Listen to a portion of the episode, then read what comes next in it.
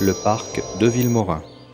Le parc privé devant lequel nous venons d'arriver appartient au château Villemorin. Il comprend également un arboretum comptant des pièces uniques en France qui peut être visité au printemps et à l'automne deux fois par an. Derrière cette grille, nous voyons l'allée des Tilleuls qu'aimait arpenter André Malraux en compagnie de Louise de Villemorin. Du parc à la française, dessiné par le nôtre, il ne reste aujourd'hui que cette allée de tilleuls, les quinconces, de marronniers et des charmilles.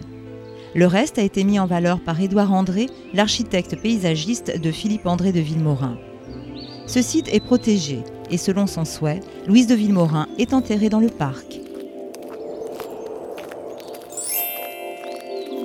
Avancez maintenant jusqu'au bout du sentier où vous trouverez un bas-relief en pierre réalisé par une artiste verriéroise, Anne-Marie Noyer-Boran. Puis prenez à droite et longez la voie piétonne de la rue d'Estienne d'Orve jusqu'au numéro 2. Très vite se profilera sur votre gauche l'imposante silhouette du centre André Malraux. Prochaine étape de notre balade. Mais avant cela, arrêtez-vous devant le portail du château Villemorin. Dès que vous y serez, pensez à caler votre baladeur sur les commentaires de l'étape numéro 2.